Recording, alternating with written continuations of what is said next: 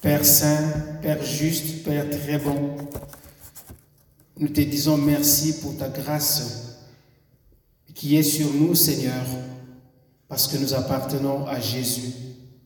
En appartenant à Jésus, Seigneur, nous pouvons venir auprès de ton saint trône pour euh, te louer, t'adorer, pour partager ta parole, Seigneur, pour être instruit par toi, pour être corrigé, repris par toi, pour être nourri par toi, éternel notre Dieu. Bref, pour que toi tu puisses venir à notre secours, car d'une manière ou d'une autre, nous sommes défaillants dans notre marche. Ici sur la terre, nous avons besoin de toi, nous avons besoin d'être secourus par toi, Seigneur, comme le psalmiste le dit.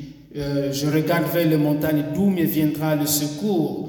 Le secours me vient de l'Éternel euh, qui a fait les cieux et la terre. Éternel notre Dieu, nous aussi, dans nos moments de défaillance, dans nos moments de faiblesse, nous venons auprès de toi, Seigneur, pour demander du secours. Et dans le moment de réjouissance, nous nous réjouissons aussi en Jésus-Christ. Je suis dans la joie car Jésus m'a libéré, comme nous l'avons chanté euh, si bien tout à l'heure. Gloire et louange à toi, Père céleste au nom de Jésus-Christ, ton Fils, notre Seigneur et notre Sauveur. Amen.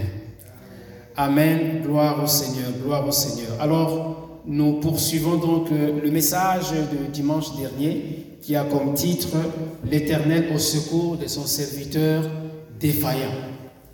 Et dimanche dernier, nous avons parlé de la défaillance du prophète Élie.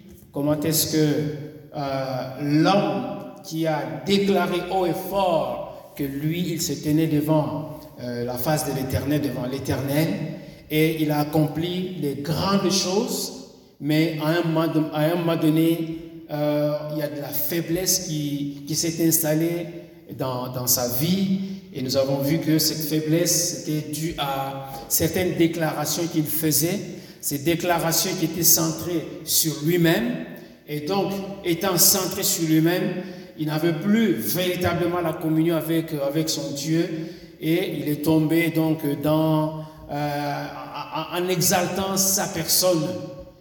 Et à partir de là, on voit que Élie était vraiment dans un moment de faiblesse, dans un moment de défaillance. Et vous savez, Dieu est merveilleux.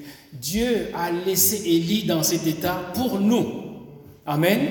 Dieu a laissé Élie sombrer dans sa faiblesse pour vous et pour moi, pour que nous puissions comprendre qu'un jour, nous aussi, nous pouvons être au fond du baril, comme on dit, au fond de, euh, au fond de la vallée. Mais que, peu importe la situation, qu'on soit dans le fond de la vallée, ou au fond de la vallée, ou en, hauteur sur la colline, l'Éternel est toujours là pour nous secourir. Amen. Nous avons toujours besoin de lui et euh, c'était, c'est pour cela qu'il y a un passage dans la parole de Dieu qui dit que ces choses-là sont arrivées aux enfants d'Israël pour notre instruction. Amen. Donc, n'ayons pas le sentiment de dire, ah, bien fait pour lui, lui qui croyait que, hein, qui pouvait faire descendre le ciel, et plutôt le feu du ciel, et bien fait pour lui. Tel n'est pas, bien sûr, notre langage en tant qu'enfant de Dieu. Et donc, euh, euh Élie, euh, se retrouve dans cette situation, mais le Seigneur va le secourir. Et tel est donc le message de cette deuxième partie qui porte sur le secours de l'Éternel, sur son serviteur.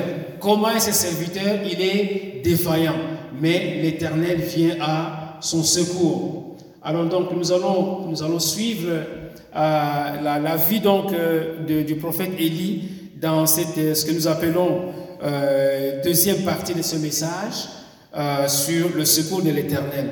Et pour cela, donc, nous allons euh, lire le texte sur lequel nous tirons ce, ce, message, qui se trouve dans le livre de Roi, un Roi chapitre 19. Le texte est un peu long, je l'avoue, mais ça vaut la peine d'être lu pour commencer déjà à capter différents éléments dont nous allons parler. Alors nous allons commencer cette lecture au verset 4 du chapitre 19. Pour lui, donc pour Élie, pour lui, il alla dans le désert où, après une journée de marche, il s'assit sous un genêt et demanda la mort en disant, C'est assez, maintenant, Éternel, prends mon âme, car je ne suis pas meilleur que mes pères. Il se coucha et s'endormit sous un genêt. Et voici un ange, et voici un ange le toucha et lui dit, Lève-toi, mange. Il le regarda et il y avait à son chevet un gâteau cuit sur des pierres chauffées et une, et une cruche d'eau. Il mangea et but, puis se recoucha. L'ange de l'Éternel vint une seconde fois, le toucha et dit, Lève-toi, mange, car le chemin est trop long pour toi. Il se leva, mangea et but, et avec la force que lui donna cette nourriture, il marcha quarante jours et quarante nuits jusqu'à la montagne des dieux à Horeb. Et là, il entra dans la caverne et y passa la nuit. Et voici la parole de l'Éternel lui fut adressée en ces mots. Que fais-tu ici, Élie? Que fais-tu ici, Élie? Il répondit, j'ai déployé mon zèle pour l'Éternel, le Dieu des armées, car les enfants d'Israël ont abandonné ton alliance. Ils ont renversé tes autels et ils ont tué par l'épée les prophètes. Je suis resté, moi seul, ils, ils cherchent à m'ôter la vie. Verset 11. L'Éternel dit, sors et tiens-toi dans la montagne devant l'Éternel. Et voici, l'Éternel passa. Euh, et devant l'Éternel, il y eut un vent fort et violent qui déchirait les montagnes et brisait les rochers. L'Éternel n'était pas dans le vent. Et après le vent, ce fut un terrible, euh, un, un tremblement de terre. L'Éternel n'était pas dans le tremblement de terre. Et après le tremblement de terre, un feu. L'Éternel n'était pas dans le feu. Et après le feu, un murmure doux et léger. Quand Élie l'entendit, il s'enveloppa le visage et de son manteau, il sortit et se tint à l'entrée de la caverne. Et voici, une voix lui fit entendre ces paroles. Que fais-tu ici, Élie? Il répondit, j'ai déployé mon zèle pour l'Éternel, le Dieu des armées, car les enfants d'Israël ont abandonné ton alliance, ils ont renversé tes autels et ils ont tué par l'épée tes prophètes. Je suis resté, moi seul, et ils cherchent à m'ôter la vie. L'Éternel lui dit, va, reprends ton chemin par le désert jusqu'à Damas. Et quand tu seras arrivé, tu oindras Azaël pour roi de Syrie. Tu oindras aussi Jéhu, fils de Nimshi, pour roi d'Israël, et tu oindras Élisée, fils de Shaphat, d'Abel Méola, pour prophète à ta place. Aïe.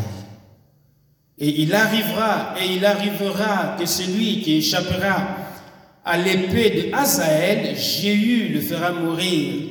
Et celui qui échappera à l'épée de Jéhu, Élisée le fera mourir. Mais j'ai laissé en Israël sept mille hommes, tous ceux qui n'ont point fléchi les genoux devant Baal et dont la bouche ne l'a point baisé. Amen. Nous terminons la lecture ici au verset 18. Amen. Donc voilà, euh, nous continuons donc à parler euh, du prophète Élie. Et visiblement, quand on suit euh, ce récit, même jusqu'à ce niveau, il y a de l'amertume dans le cœur de Élie. Il y a de l'amertume, il y a de la, de, la, tristesse, il y a de, de l'inquiétude, de l'incertitude. Donc il est comme on dirait, il est vraiment down. Amen. Il est, ce n'est pas le Élie euh, fougueux devant Akab, devant Abdias, mais c'est toute une autre personne à cause de moi, moi, je suis seul. Et ça continue. Ça continue ce langage de dire moi et moi seul. Mais Dieu est merveilleux. Amen. Dieu ne reste pas sur le langage d'Élie, mais Dieu va aller au secours de son serviteur. Amen. Il va au secours de son serviteur et il va l'instruire. Amen. Il va au secours de son serviteur et il va l'instruire. Donc en fait, le secours de l'Éternel a deux dimensions ici. Et on va le voir dans, la suite. Donc, qu'est-ce que nous pouvons avoir comme réflexion déjà en partant? Déjà en partant, nous devons savoir que les bontés de l'Éternel ne sont pas à leur terme. Mais bien aimés, peu importe la situation que nous pouvons traverser dans la vie, l'Éternel ne change pas. Amen.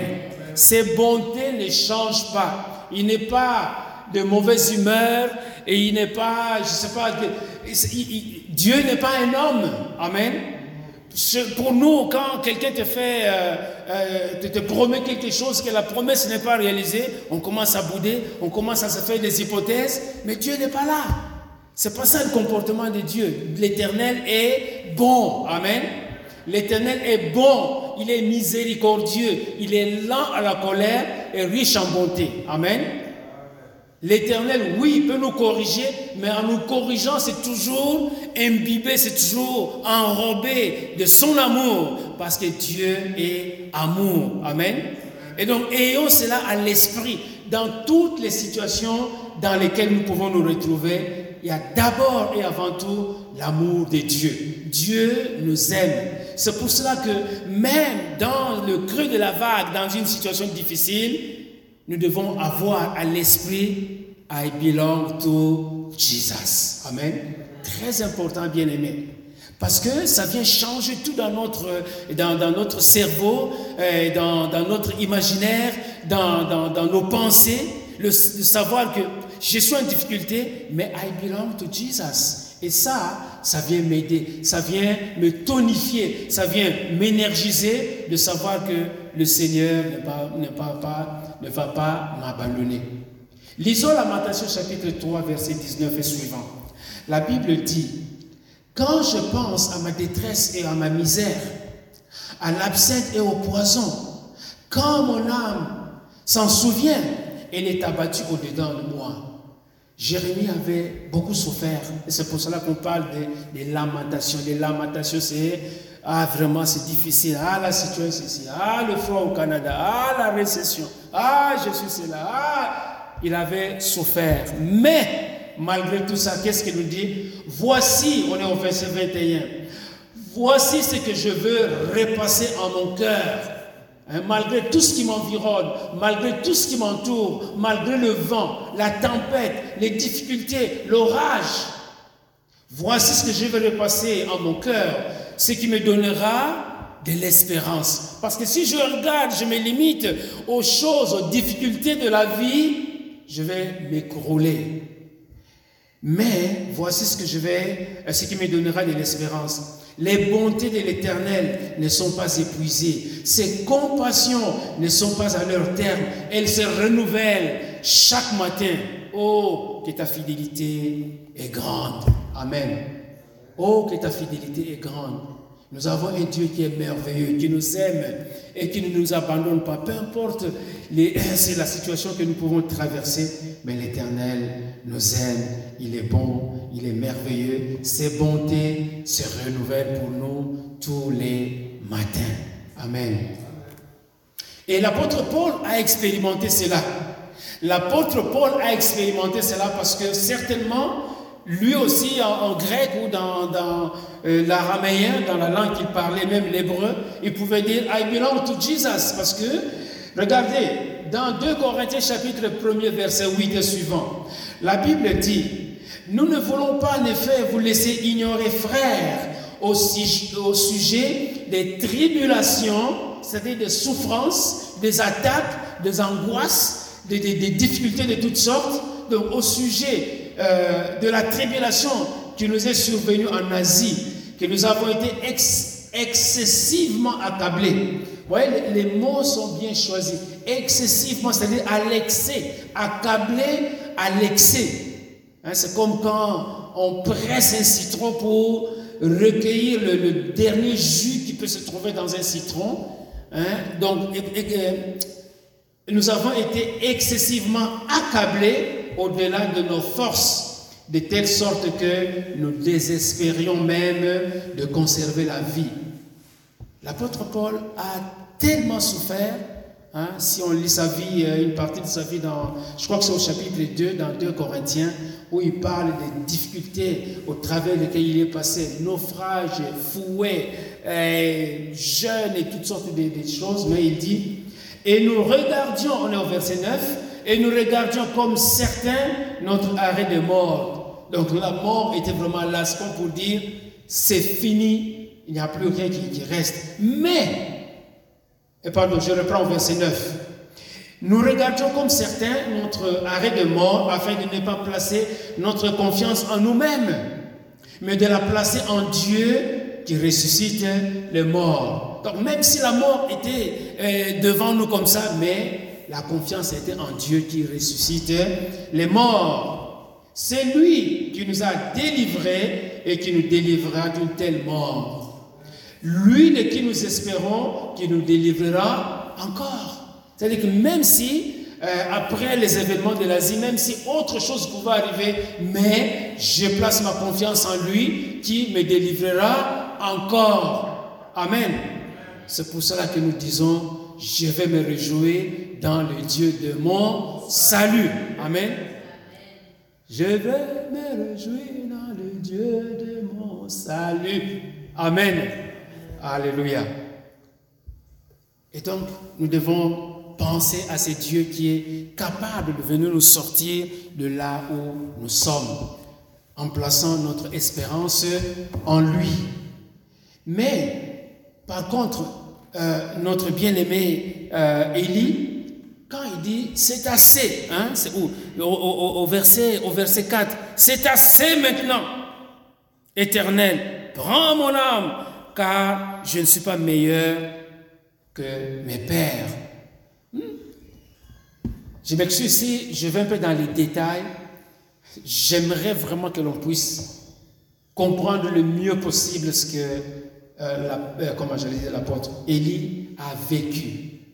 Je vais y aller lentement pour que nous puissions comprendre un peu ce, a, ce qui se passait. Quand il dit, je ne suis pas meilleur que mes pères, Peut-être que dans sa pensée, en disant cela, quand le feu est tombé, quand il a confronté Abdias et les autres, il s'est certainement dit Waouh, je suis vraiment meilleur que mes pères. Mais hein, il est en train de nuancer en disant C'est assez maintenant, éternel, prends mon âme, car je ne suis pas. Il dit ça de façon négative, mais probablement que cette négation, c'est une affirmation dans son esprit. C'est pour cela qu'il dit, bon, je ne veux pas l'avouer, mais quand même, je suis arrivé à ce niveau de dire, je suis quand même le meilleur parmi mes pères. Voyez-vous, là où le jeu l'a emmené, je, c'est assez. Et probablement aussi que notre bien-aimé, l'apôtre Pierre, était aussi à un moment donné, évidemment, dans la chair, il était dans une situation pareille quand Jésus était dans ses souffrances, ou plutôt avant d'entrer dans la souffrance, et qu'il a avisé ses disciples que tous, vous allez m'abandonner.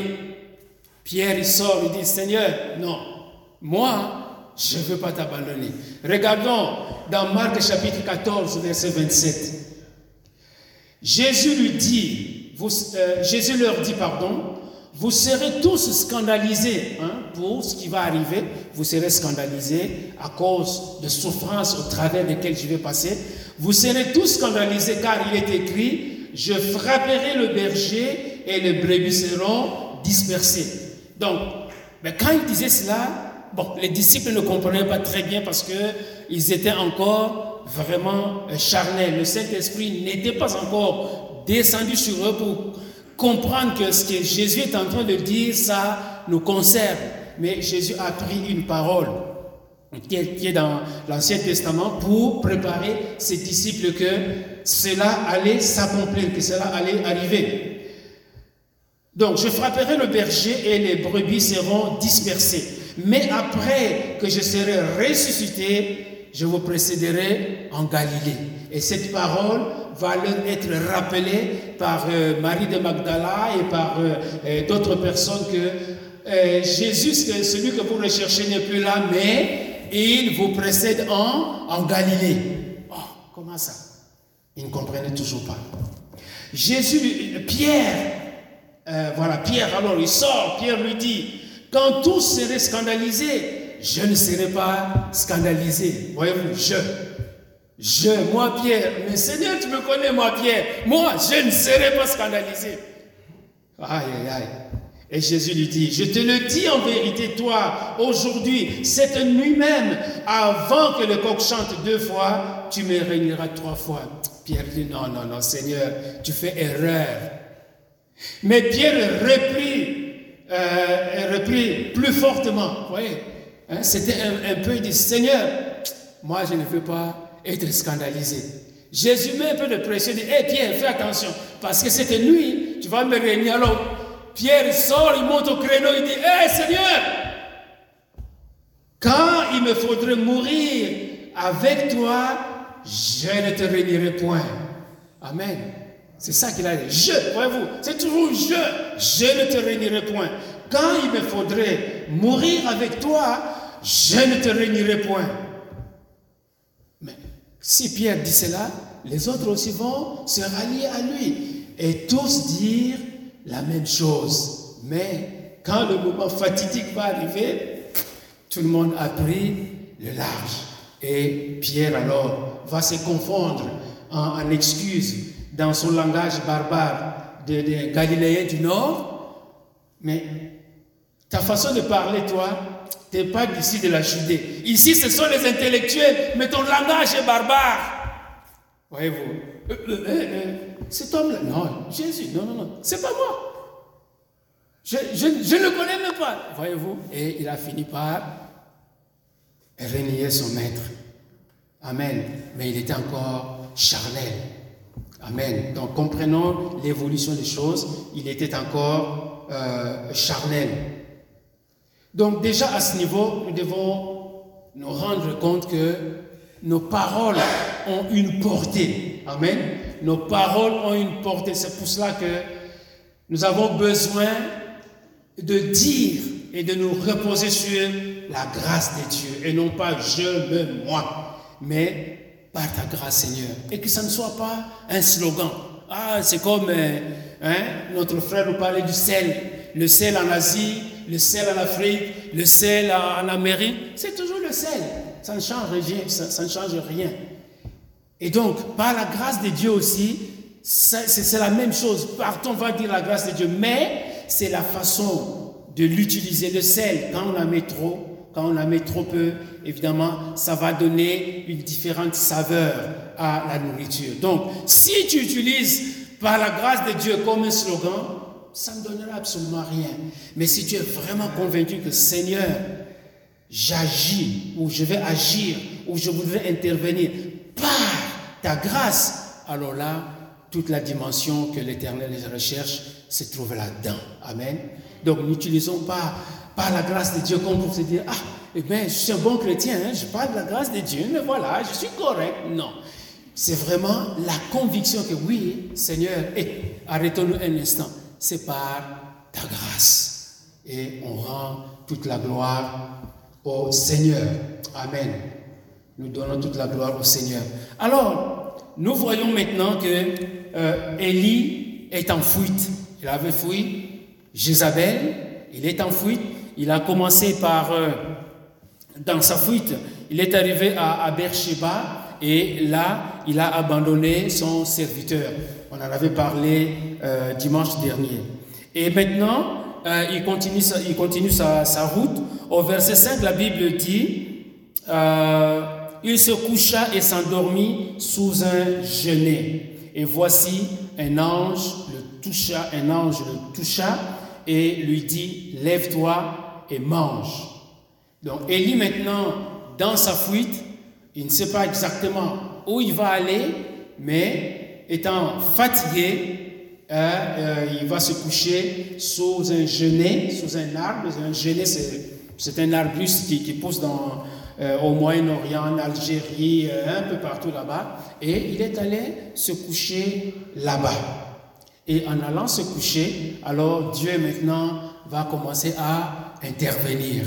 L'intervention de Dieu, comme je l'ai dit, euh, c'est d'abord, il va fortifier son serviteur. Donc il faut pouvoir fortifier son, son serviteur. Et il va utiliser euh, un, ange. L'ange va aller pour pouvoir euh, aider Élie à pouvoir avoir des forces. Amen.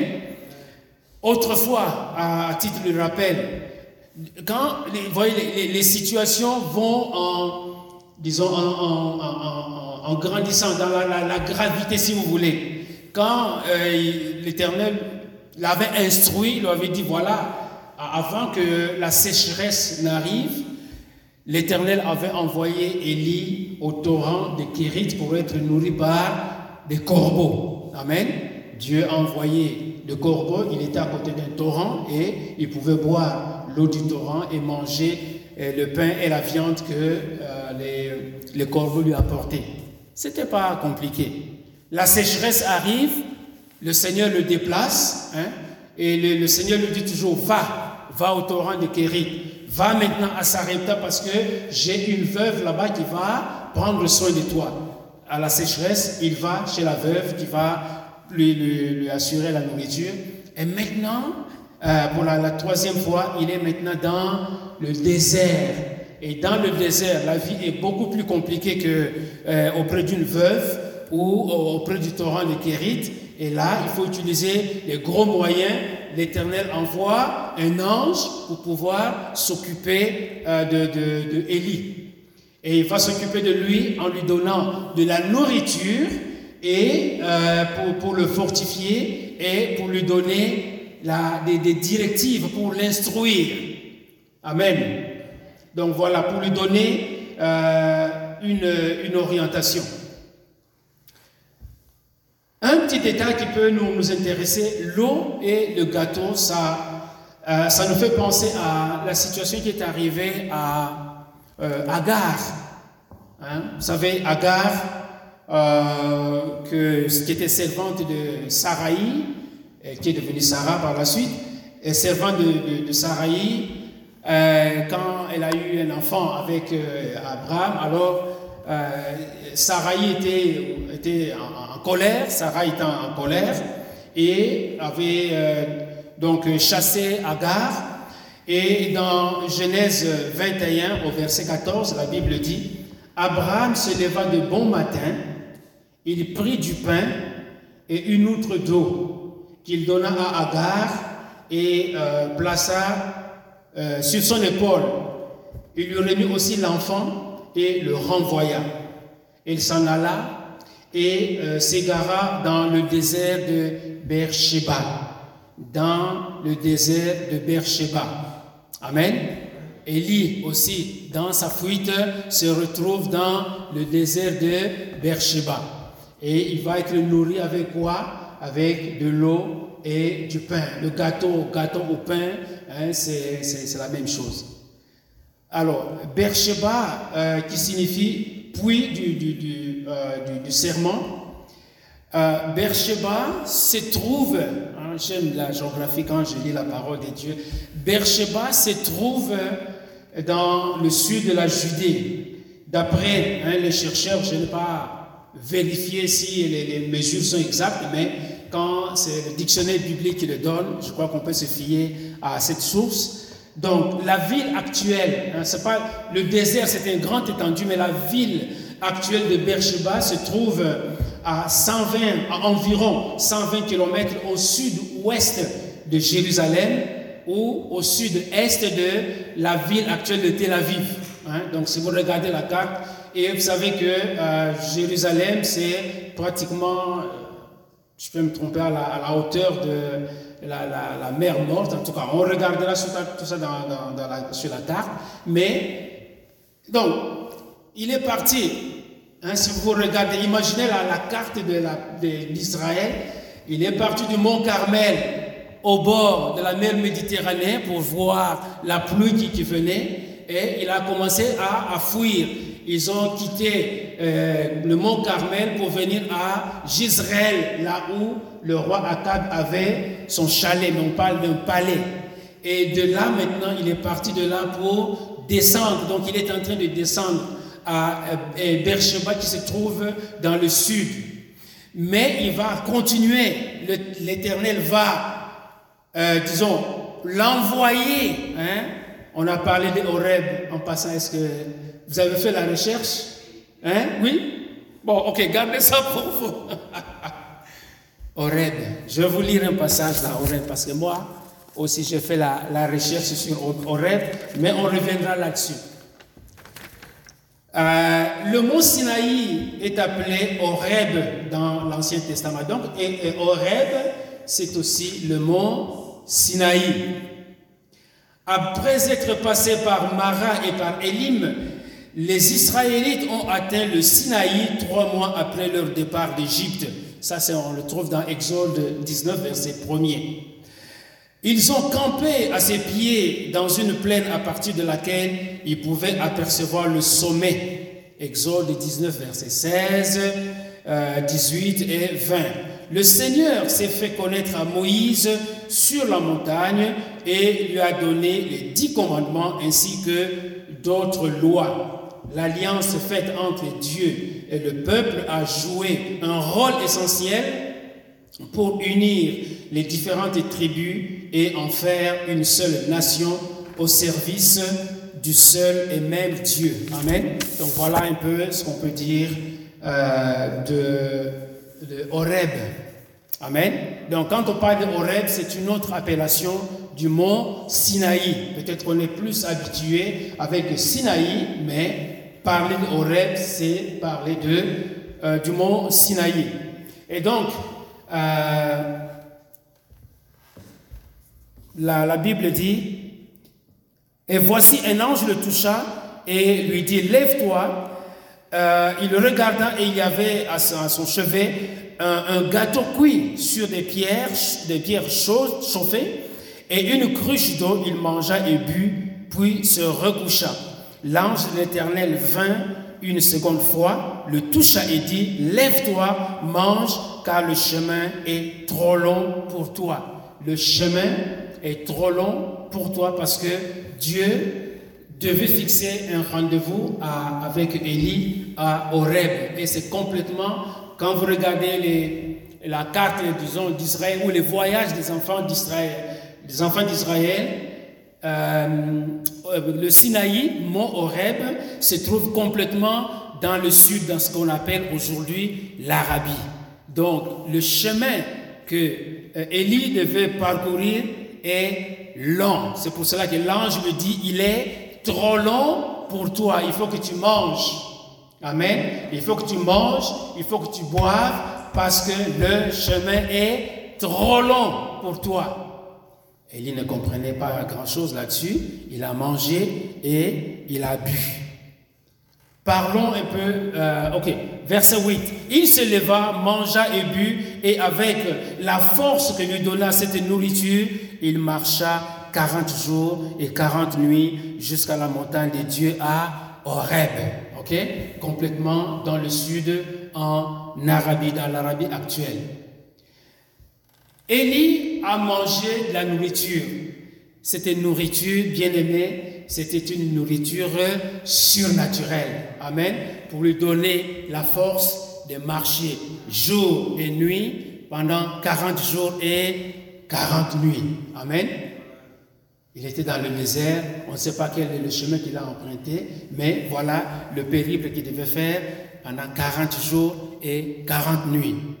Mais quand on parle de 40 jours et 40 nuits, ça nous rappelle d'autres choses, d'autres personnes qui ont vécu 40 jours et 40 nuits, dont Moïse. Amen. Moïse sur la montagne a passé dans la présence de l'Éternel 40 jours et 40 nuits. Amen. Jésus aussi, après son baptême, l'Esprit l'a envoyé dans le désert pour être tenté pendant 40 jours et 40 nuits. Amen. Mais il y a une différence. Il y a une différence entre les 40 jours et les 40 nuits de Élie et de Moïse et Jésus. Élie a mangé, mais Moïse et Jésus n'ont pas mangé. Amen. Parce que Élie était vraiment, Dieu voulait euh, fortifier, disons, l'âme, le corps de son serviteur pour le rendez-vous qu'il lui fixe au mont Horeb. Mais Moïse, il était dans la présence de Dieu. Est-ce que dans la présence de Dieu, il avait encore besoin de manger? Non. Amen. Jésus lui-même, il était rempli du, Saint-Esprit, envoyé dans le désert. Il n'avait pas besoin de pouvoir manger. Mais à la fin, donc à, la fin de, de ce jeûne, Hein, de ces 40 jours et 40 nuits, la Bible nous dit qu'il a eu faim et euh, il a trouvé à, manger. Dans Exode chapitre 24, verset 15, la Bible nous dit, je vais sauter le passage de, de Matthieu qui nous parle du jeûne, on en fait de la tentation de Jésus, mais regardons euh, Moïse. Moïse, donc on est dans Exode 24, verset 15 et suivant.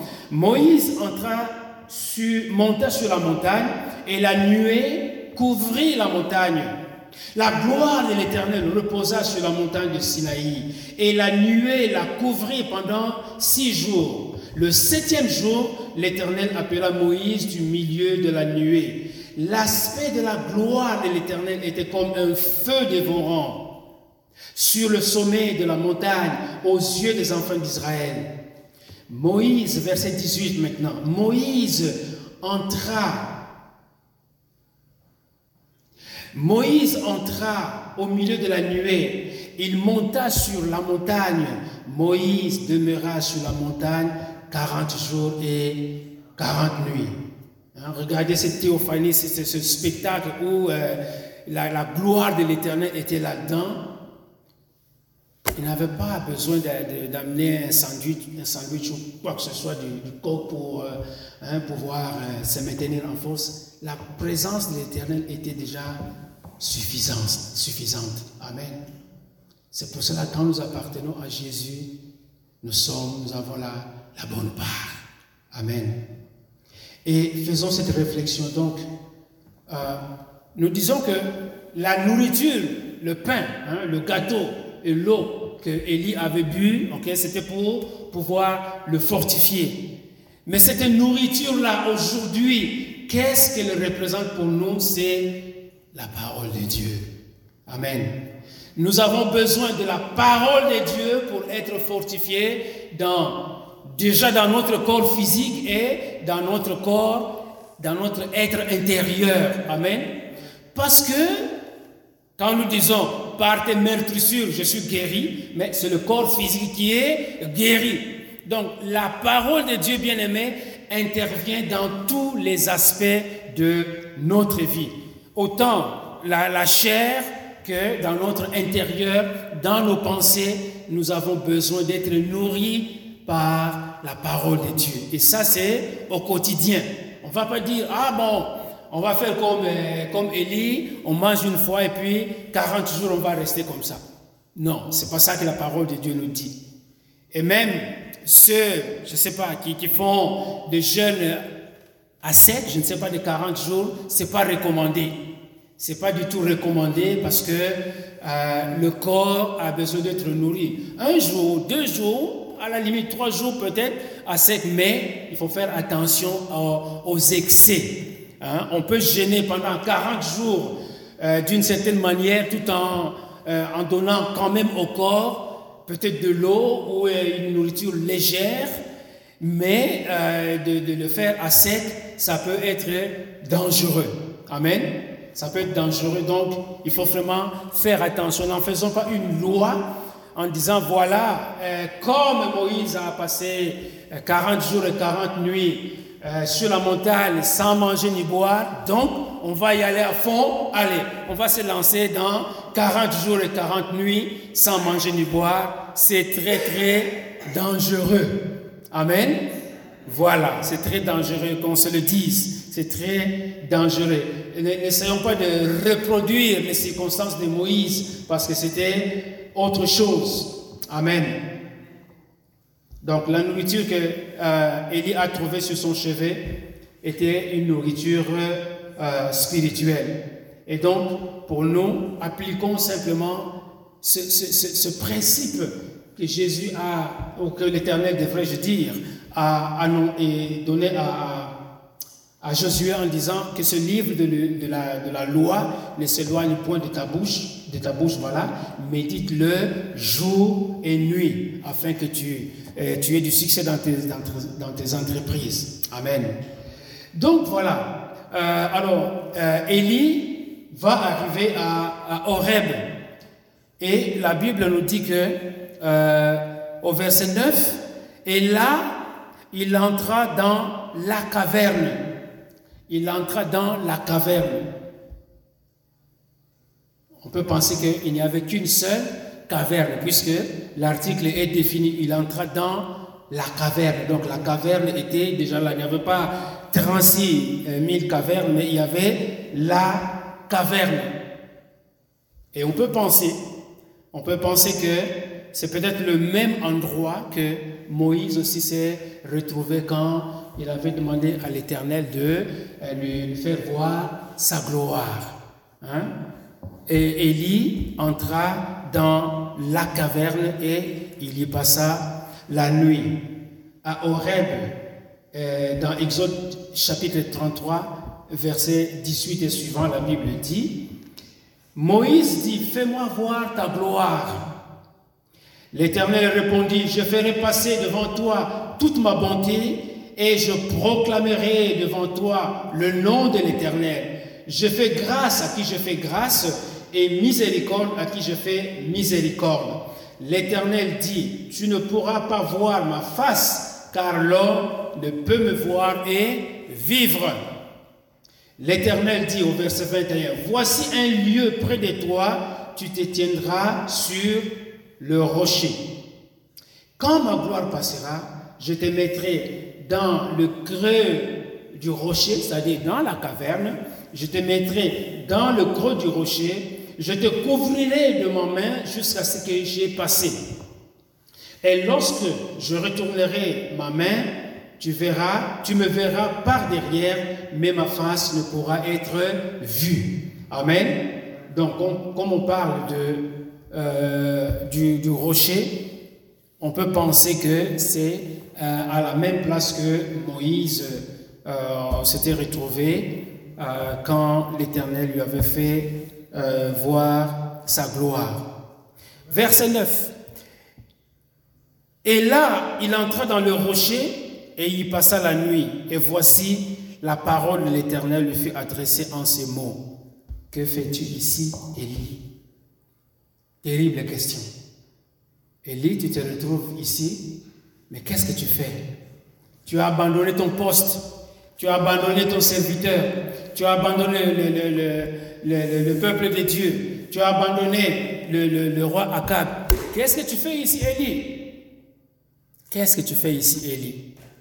Et là, cette question nous fait penser à euh, d'autres circonstances qui sont arrivées à Adam. Hein, quand Adam avait péché, hein, il s'est fabriqué, lui et sa femme, avec des, feuilles, et puis le soir, hein, l'Éternel est en train de se promener, et euh, il entend la voix de l'Éternel. Alors, résumons la, chose rapidement. Dans Genèse chapitre 3, verset 9, l'Éternel appela l'homme et lui dit, où es-tu? C'est pas la même question, mais c'est le genre de question tu es dans le péché, tu es très embarrassé, qu'est-ce que tu vas répondre? Tu vas commencer à balbutier.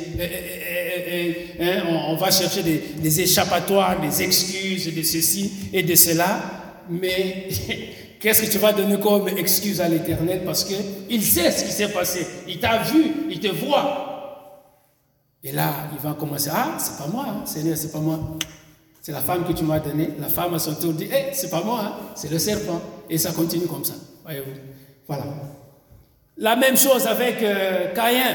Hein, quand il, a, il est allé, euh, il, a, il a tué finalement son, frère. Dans Genèse chapitre 4, l'Éternel dit à Caïn, Où est ton frère Abel? Il répondit, Je ne sais pas, suis-je le gardien de mon frère? Voyez-vous, le Seigneur le sait. Il dit, Caïn, Caïn, Caïn, où est ton frère Abel? Dis-moi, sois sincère avec moi. Où est ton frère Abel? Mais je ne sais pas. Hein? Euh, suis-je, quel culot, suis-je le gardien de mon frère? Waouh Le péché est là-dedans, et quand il est dans le péché, on commence à dire n'importe quoi, comme si le Seigneur ne savait pas la chose. Amen. Mais éternel, est-ce que moi, tu as fait de moi le gardien de mon frère? Avec arrogance en plus. Suis-je le gardien de mon frère? Et Dieu dit, qu'as-tu fait? Hein? Dieu aussi va le challenger. Il dit, mais hey, qu'est-ce que tu as fait? Qu'as-tu fait? Question très embarrassante parce que Élie, et pardon, Abel, mon Dieu, Caïn se trouve dans le péché. La voix du sang de ton frère crie de la terre jusqu'à moi. Maintenant, tu seras maudit de la terre qui a ouvert sa bouche pour recevoir de ta main le sang de ton frère. Donc c'est le genre de questions embarrassante parce que on se trouve dans une situation de péché, de désobéissance, de moi, de l'orgueil. Et Élie n'échappe pas à cela. Il va commencer alors à s'exalter lui-même. Et qu'est-ce qu'il va répondre? J'ai, voyez-vous? J'ai déployé mon zèle pour l'éternel Dieu de mes, de, des armées, car les enfants d'Israël ont abandonné ton alliance, ils ont renversé tes autels, ils ont tué par l'épée tes prophètes. Je suis resté moi seul. Ils cherchent à, ils cherchent à monter la vie. Il y a deux choses. Hein. Si nous regardons euh, cette déclaration, la réponse de, de, il y a deux choses. La première partie, disons, une des parties de, la réponse d'Élie, c'est quoi? Ce sont des, accusations. Il est en train d'accuser. Il est en train d'accuser le peuple de Dieu. Comment? Il dit voilà, euh, les enfants d'Israël ont abandonné ton alliance. Ça c'est un. Ils ont renversé tes autels. Ça c'est deux. Ils ont tué par l'épée des prophètes. Et quatrièmement, il cherche à monter la vie. Donc, Élie est en train d'accuser les enfants d'Israël devant l'Éternel. Amen. Or, nous savons que l'accusateur des frères, c'est, c'est Satan. Amen. Je ne dis pas qu'il y ait Satan ici. C'est pas ça que je suis en train de dire. Mais dans la situation dans laquelle il se trouvait, il devient un, un accusateur. Donc, d'un côté, il est en train d'accuser les, les, les, enfants d'Israël, et de l'autre, il est en train de mousser sa personne. Il est en train de s'exalter. Qu'est-ce qu'il dit?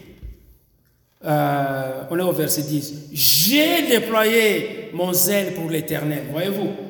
Pendant que les autres ont fait cela, mais moi, j'ai déployé mon zèle pour l'Éternel. Je suis resté moi seul. Voyez-vous, on est devant des accusations de la part euh, du, prophète Élie. Et contrairement à, Élie, hein, parce qu'on est un peu en train de, faire euh, des, parallélisme entre ce qu'Élie a fait et le comportement de Moïse, à l'opposé, au lieu de pouvoir accuser le peuple de Dieu, Moïse a fait quoi? Il, il a intercédé. Amen. Il a intercédé pour les enfants d'Israël. Et c'est ce que nous voyons euh, dans Exode chapitre 32, verset 9. L'Éternel dit à Moïse, je vois que ce peuple a un coup raide. Maintenant, laisse-moi, ma colère va s'enflammer contre eux et je les consumerai. Mais je ferai de toi une grande nation. Moïse implora l'Éternel son Dieu. Amen. Moïse implora, c'est-à-dire qu'il intercéda. Moïse implora l'Éternel son Dieu et dit, pourquoi, ô Éternel, ta colère s'enflammerait-elle contre ton peuple que tu as fait sortir du pays d'Égypte par une grande puissance et par une main forte? Pourquoi les Égyptiens diraient-ils, c'est pour leur malheur qu'il les a fait sortir? C'est pour les tuer dans les montagnes et pour les exterminer, de dessus, de dessus la terre? Reviens de l'ardeur de ta colère et répands-toi du mal que tu, que tu veux faire à ton peuple. Amen. Moïse a intercédé en faveur des enfants d'Israël. Il a intercédé en faveur des enfants d'Israël. Élie aurait pu le faire, mais il ne l'a pas fait. Il était en train de l'accuser. Accuser, accuser, accuser. Bien aimés, ne soyons pas des accusateurs. Amen. Ah, regardez ce qu'il lui a fait. Ah, d'ailleurs, hein, vous savez, etc. On entre dans des accusations, dans des commérages, dans des blabla, des niamou etc. Et on n'est pas en train de bâtir, mais on est en train simplement de, de détruire. Parce que Élie, celui qui s'est tenu devant l'Éternel, quand euh, le, peuple s'était rallié à, lui en disant voilà, après hein, la, victoire devant les, prophètes de Baal, eh bien, Élie aurait, hein, mon il aurait pu maintenant s'investir pour euh, euh, continuer à communiquer la, grâce de Dieu, le bienfait de l'Éternel vers ce peuple-là, mais juste parce que euh, Jézabel a parlé, et là, il a pris la faute, il a donc tout abandonné. Il a abandonné le sacerdoce, il a tout abandonné parce que il voulait quoi? Sauver sa vie. Amen. Mais nous savons que celui qui veut sauver sa vie va la perdre, celui qui va la perdre à cause du Seigneur va la récupérer ou bien garder sa vie. Et vous savez quoi? Cet incident est tellement marquant, hein, la réponse, la réponse d'Élie est tellement forte que l'apôtre Paul, dans ses enseignements, pour pouvoir justifier, plutôt expliquer euh, la position de l'Éternel envers les enfants d'Israël, va se servir de cet incident pour montrer, expliquer aux enfants d'Israël, ou plutôt, euh, disons, au peuple de Dieu, que Dieu n'a pas rejeté son peuple, même si aujourd'hui euh, Israël, tout Israël ne suit pas Christ, mais Dieu n'a pas rejeté au complet ou n'a pas rejeté son peuple. Et l'apôtre Paul va se servir de l'incident de Élie à Horeb dans sa réponse pour expliquer, si vous voulez, le plan de Dieu pour Israël. Et c'est ce que nous trouvons dans Romains chapitre 11, verset 1er et suivant. L'apôtre Paul dit ceci. Je, dis donc, Dieu a-t-il rejeté son peuple? Et il répond, loin de là. Car moi aussi je suis israélite de la postérité d'Abraham, de la tribu de Benjamin. Je suis en train de servir l'Éternel. Donc, même si les enfants d'Israël Hein, un peuple au cou même s'ils ont régné le Christ, mais Dieu a un plan particulier pour son peuple. Dieu n'a point rejeté son peuple qu'il a connu d'avance. Ne savez-vous pas ce que, dit, ce que l'Écriture rapporte d'Élie Voyez-vous, il le cite, l'apôtre Paul va citer l'incident d'Élie. Ne savez-vous pas ce que l'Écriture rapporte d'Élie Comment il adresse à Dieu cette plainte contre Israël? Donc, c'est une accusation en règle contre le peuple de Dieu.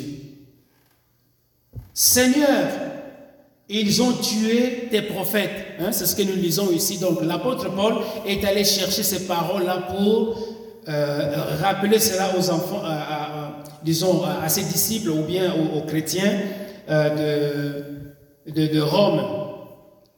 Seigneur, on est au verset 3. Seigneur, et ça, il reprend les, propos d'Élie. Seigneur, ils ont tué tes prophètes, ils ont renversé tes hôtels. Je suis resté, moi seul, et ils cherchent à m'ôter la vie. Hein? Donc l'apôtre Paul connaissait ces choses-là et il s'en sert comme référence pour pouvoir instruire les, chrétiens qui étaient à Rome. Mais la réponse que Dieu lui fit, euh, que Dieu fait, mais la réponse de, mais quelle réponse Dieu lui fait-il? Je me suis réservé 7000 hommes qui n'ont point fléchi le genou devant Baal. De même aussi dans le temps présent, il y a un reste selon l'élection de la grâce. Amen. Mais bien aimé, ma prière, c'est que nous soyons ou que nous fassions partie de ce reste. Amen. Qui n'ont pas fléchi les genoux devant les Baal, qui n'ont pas fléchi les, genoux devant toutes les idoles qui, existent à gauche, à droite, qui ne courent pas euh, devant les, les, 10 heures de, bonnes aventures. Voyez-vous, qui font sortir, je ne sais pas, des... Alléluia. Amen. Amen. Gloire au Seigneur. Soyons, bien-aimés, soyons ce reste-là fidèle. Amen. Soyons ce reste-là fidèle qui n'a pas fléchi le genou devant les Baals, devant les Astartés, devant la magie, devant l'occultisme, devant toutes ces choses. Pourquoi? Parce que I belong to Jesus. Amen. Bien aimé, quand on appartient à Jésus, on n'a pas besoin d'aller chercher encore des, choses dans ces maisons obscures. C'est comme ça que moi je, les appelle. Dans ces maisons obscures. Et ces maisons-là, l'extérieur, quand vous voyez déjà l'extérieur, tu dis, oh waouh, vraiment, il y, a, il bonnes choses qui se passent là-dedans. Mais n'y allez pas. Amen. Il faut pas y aller parce que c'est l'obscurité qui, qui va vous envahir. Ils vont commencer par euh, des mots comme c'est l'amour, c'est la fraternité, et puis euh, on, rentre là-dedans, et finalement ça devient calvareux. Amen. Je crois qu'on a déjà entendu des témoignages de gens qui, sont sortis de là. Quand ils en parlent, prenons ça au sérieux, pour ne pas dire, lui il a fait son expérience, mais moi aussi je vais aller faire la mienne. On n'a pas besoin d'aller faire ces gens d'expérience. Contentons-nous peut-être de leur vécu pour dire, oh, c'est comme ça que ça se passe là-bas, je n'ai pas besoin d'y aller parce que j'appartiens à Jésus. C'est simple, voyez-vous? C'est simple, j'appartiens à Jésus, donc je n'ai pas besoin d'aller me fourvoyer dans, dans ces maisons obscures. Donc je disais que Élie, non seulement euh, euh, il a passé son temps à, à accuser les, enfants d'Israël, mais aussi il s'est exalté lui-même. Hein, il a dit je, je, c'est quoi euh, j'ai déployé mon zèle pour l'Éternel, le Dieu des armées. Hein, il ajoute le Dieu des armées, comme pour dire Seigneur, je crois que tu étais absent, je crois que tu as, tu as manqué quelque chose. Mais moi, Élie, j'ai déployé il dit mon zèle. Hein? Ce n'est même pas le, zèle que tu m'as donné, mais c'est mon zèle. Voyez-vous, il prend tout sur son compte. Qu'est-ce qu'on peut retenir? Élie, le beau rôle hein, de toutes ces choses, évidemment, il va se l'attribuer. Hein? Je fais ceci, je fais cela, voilà, hein, c'est moi. Et la, la, partie euh, mauvaise, évidemment, il va la laisser aux enfants d'Israël. Il accuse le peuple de Dieu. Ils ont abandonné ton alliance. Ils ont démoli tes hôtels. Ils ont tué tes prophètes. Ils cherchent à monter la vie. C'est juste une accusation en règle. Amen. Mais Dieu a permis que cela arrive pour notre instruction. Pour que nous ne soyons pas des accusateurs, pour que nous ne soyons pas euh, des, gens qui détruisent le corps de Christ, mais que nous puissions être au contraire des bâtisseurs. Amen. Soyons des bâtisseurs. Nourrissons-nous de la parole de Dieu et le Seigneur va agir. Amen. Euh, je suis obligé d'arrêter cette partie ici. Par la grâce de Dieu, on verra la suite maintenant, euh, comment se passe ou comment va se passer la correction de l'Éternel. Donc, dans le rendez-vous avec l'Éternel, le premier élément que nous avons vu, c'est le secours. Dieu a fortifié son serviteur pour qu'il se rende et qu'il se rende, oui, à l'endroit du rendez-vous à, à Horeb. Et là, à Horeb, maintenant, comment, la, conversation va prendre une forme euh, plus rigide parce que l'Éternel va pouvoir corriger son serviteur. Amen. Et donc, par la grâce de Dieu, euh, on va euh, regarder en détail de quoi relève cette correction que l'Éternel va infliger à, Élie. Amen. Parce que la parole de Dieu, elle nous corrige, elle nous instruit, elle nous nourrit, elle intervient dans les diverses situations. Amen. Donc, en laissant en suspens, mettez dans votre esprit trois points de suspension et par la grâce de Dieu, on va se retrouver ici dimanche prochain pour euh, continuer la suite parce qu'elle est tout aussi intéressante que euh, ce que nous venons de voir. Parce que je vous le dis d'avance, Élie va revenir hein, à toujours dire je, je fais ceci, je fais cela, ton peuple t'a abandonné, etc., etc. Amen. C'est très intéressant quand je, je ça, je dis Seigneur, si nous pouvons ou nous pouvions apprendre de la vie d'Élie, aide-nous à pouvoir marcher dans tes voies en comptant sur ta grâce. Parce que c'est pas évident. Amen. C'est pas évident. Souvent, nous avons tendance à, exalter notre moi, mais laissons notre moi de côté et laissons Christ grandir dans, dans nos cœurs. Amen. C'est comme ça. Je ne peux pas vous dire autre chose et que le Seigneur puisse se glorifier dans la vie de chacun de nous. Amen. Alléluia. Prions le Seigneur. Éternel notre Dieu, merci Seigneur pour ta parole. Permets que ce que nous découvrons, ce que nous voyons auprès du prophète Élie, Seigneur, que ça puisse nous aider, que ça puisse nous, nous amener à nous regarder à nous-mêmes et ne pas nous considérer comme euh, forts, mais en fait notre force vient de toi. Et Seigneur, au travers du, du prophète Élie, tu as pris soin de lui à cause de ton amour. Et à cause de ton amour, tu ne vas pas abandonner ton serviteur. Voilà ce qui nous réjouit, même s'il est dans le creux de la vague, même s'il est dans la défaillance. Oh, mais Seigneur, tu ne vas pas abandonner ton serviteur. Et nous savons aussi que nous aussi, quand nous tombons dans la défaillance, Seigneur, tu es là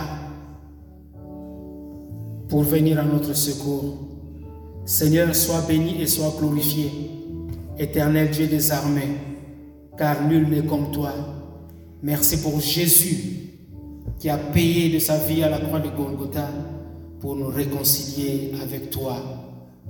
Éternel notre Dieu, que ta parole, Seigneur, puisse nous nourrir, que ta parole puisse nous instruire, que ta parole soit pour nous cet aliment surnaturel que Élie avait mangé, Alléluia, pour pouvoir la force, avoir la force de marcher 40 jours et 40 nuits jusqu'à la montagne de l'Éternel à, à Horeb. Nous avons aussi besoin de manger cette nourriture spirituelle qui est ta parole, Seigneur, jusqu'au dernier souffle que tu nous donnes. Que ton nom soit béni, que ton nom soit glorifié. À toi qui vis et qui règne éternellement, Jésus-Christ est notre Seigneur et notre divin Sauveur. Et c'est en son nom que nous avons ici prié. Amen. Amen.